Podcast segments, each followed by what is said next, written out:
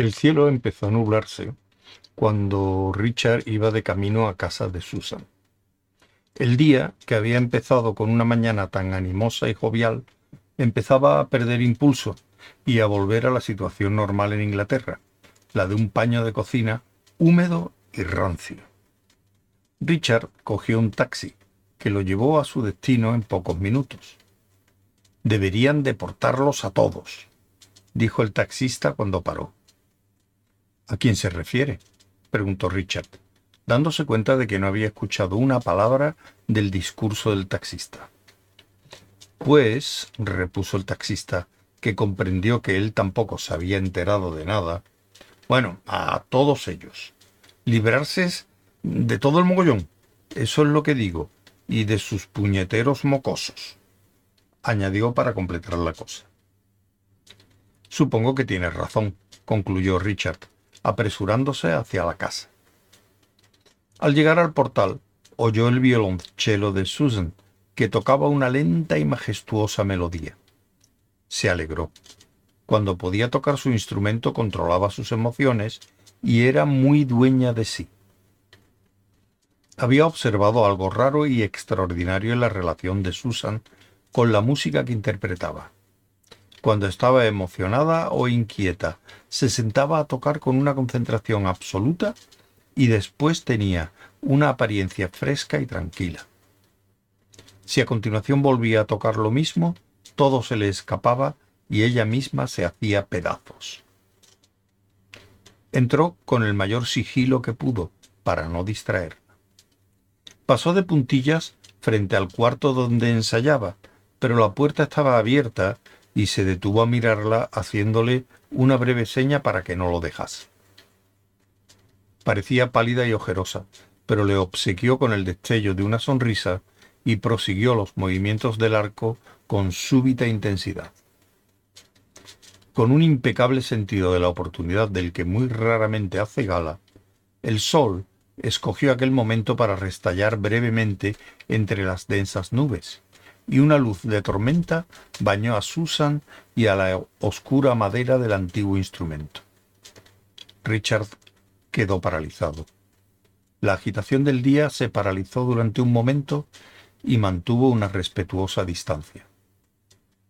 Richard no conocía el fragmento, pero le parecía Mozart, y recordó que Susan le había dicho que tenía que aprender algo de ese compositor.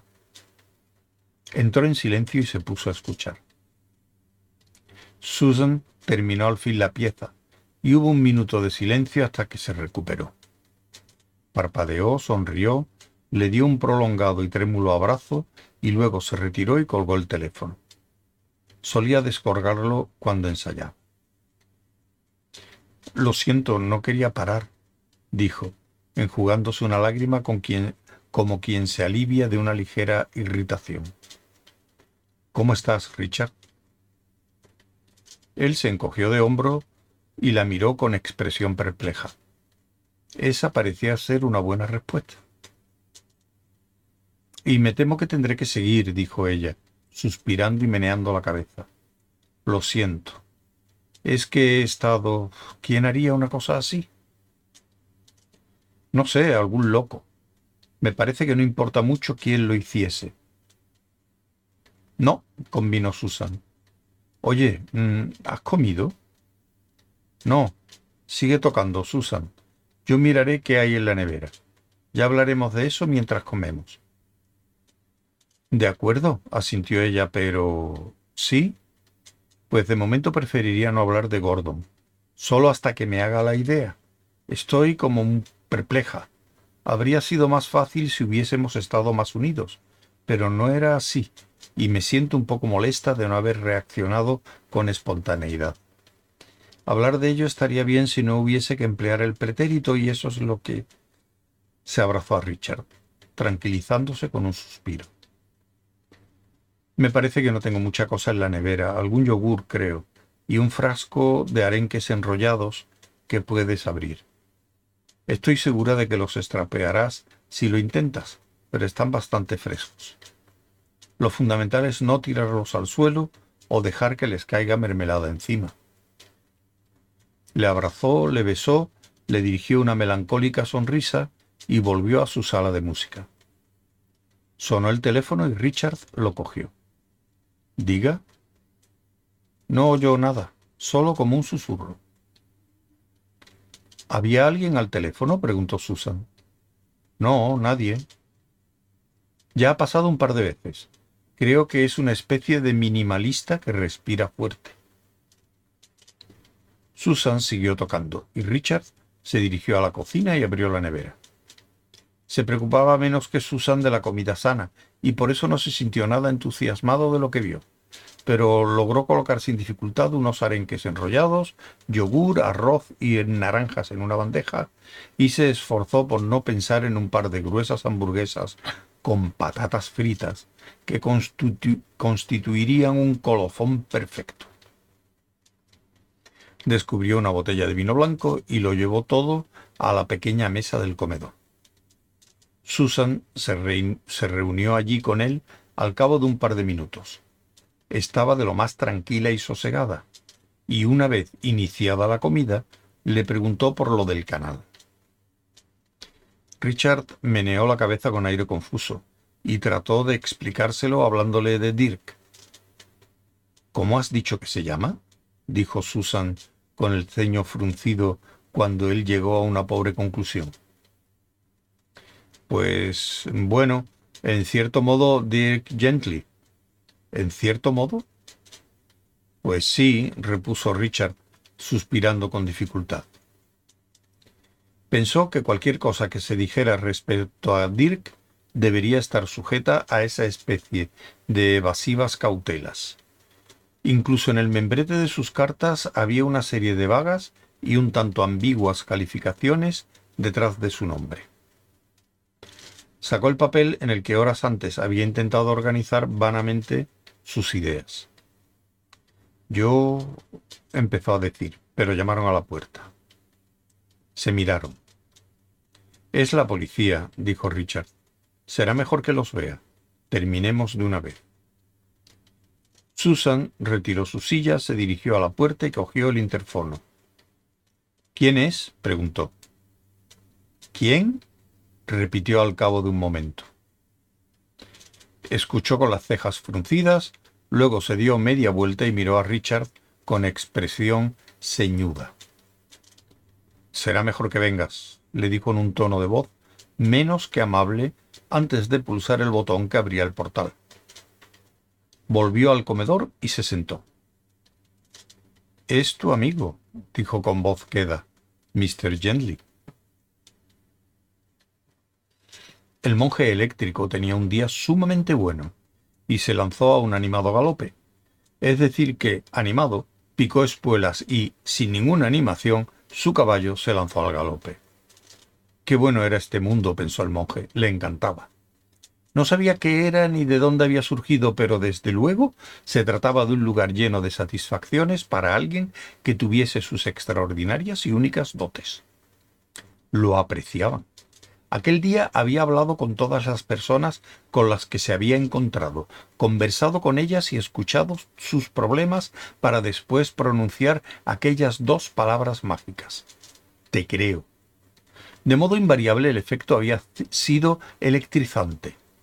No es que los habitantes de aquel mundo no las pronunciaran de cuando en cuando, pero parecía que rara vez lograban el tono de honda sinceridad con que el monje las reproducía después de haberlo programado tan soberbiamente. En su, en su, propio mundo no le prestaban la debida atención. Esperaban que creyese cosas por ellos y que no los molestara.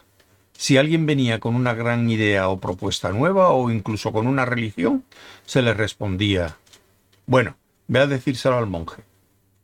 Y el monje se sentaba pacientemente a escuchar y a creérselo todo, pero nadie le mostraba mayor interés.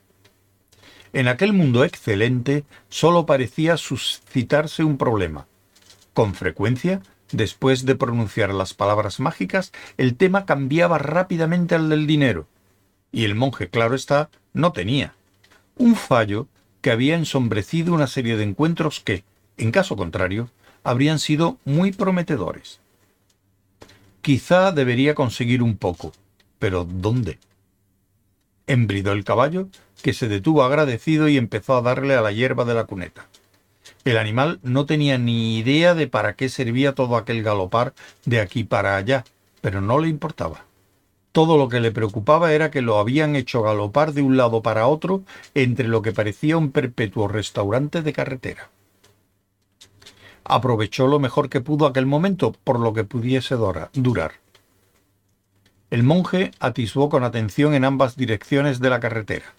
Le resultaba vagamente familiar trotó un poco para echar un vistazo más adelante. El caballo prosiguió su comida a unos metros de la primera parada. Sí, el monje había estado anoche allí. Lo recordaba claramente, bueno, con cierta claridad. Quería recordarlo claramente y, al fin y al cabo, eso era lo principal.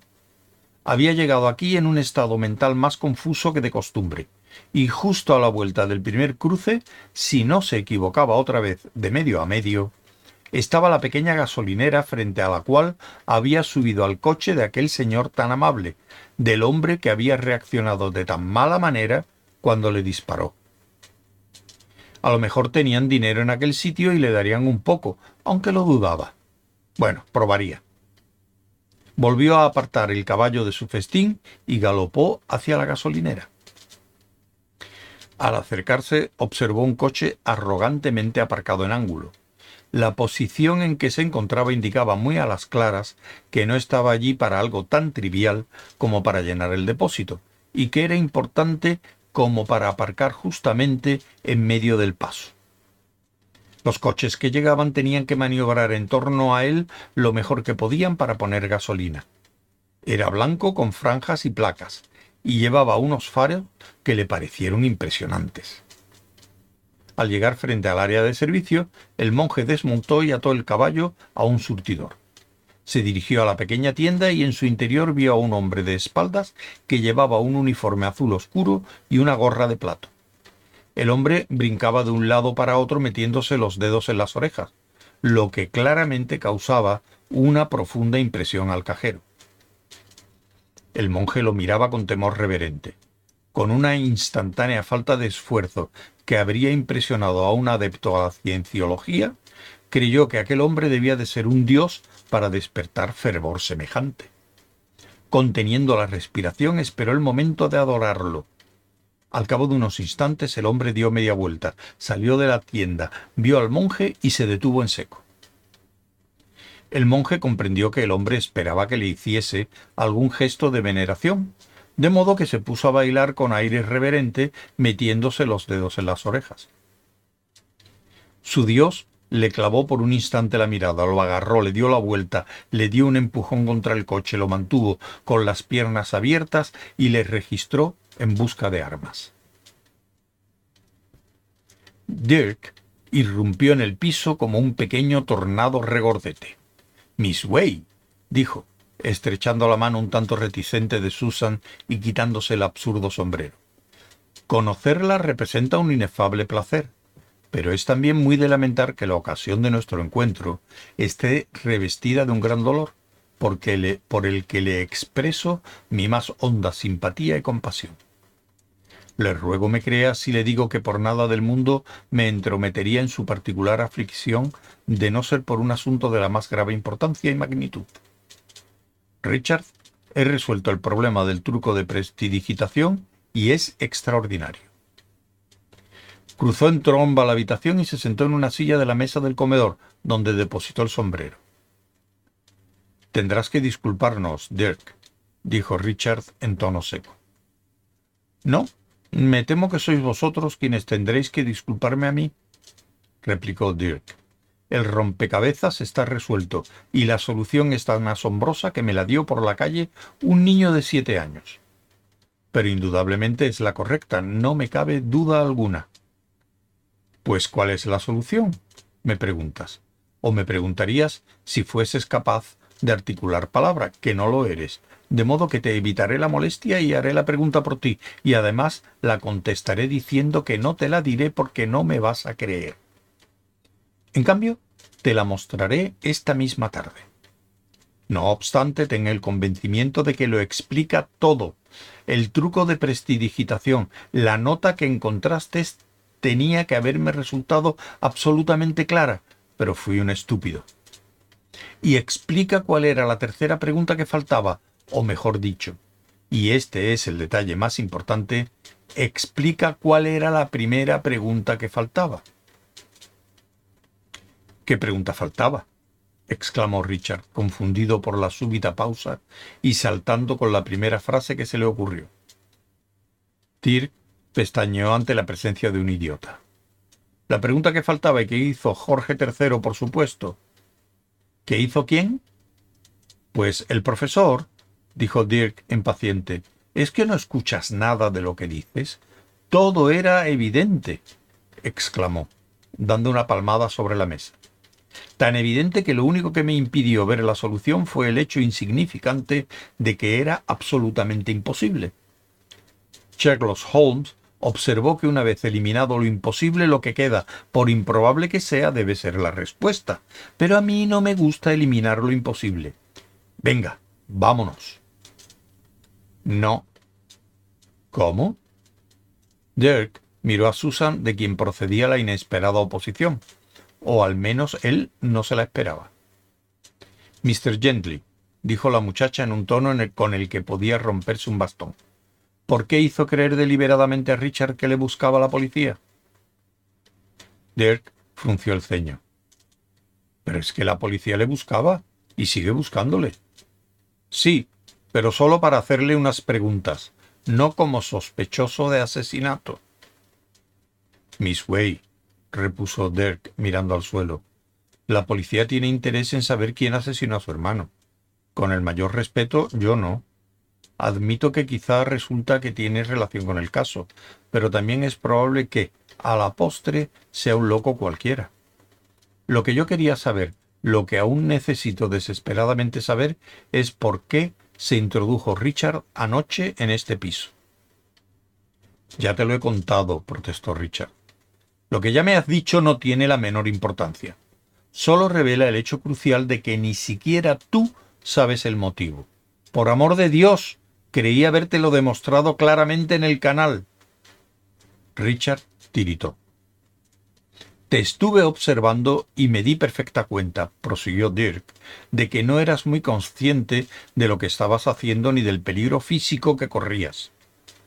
Cuando te vi, al principio pensé que se trataba de un estúpido ladrón en su primer y posiblemente último robo con escalo.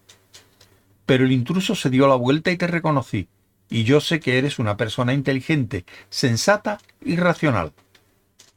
Richard Macduff, jugándose despreocupadamente el cuello y trepando de noche por los canalones, me pareció que no te hubieras comportado de aquella manera tan precipitada y temeraria de no estar desesperadamente preocupado por algo de tremenda importancia.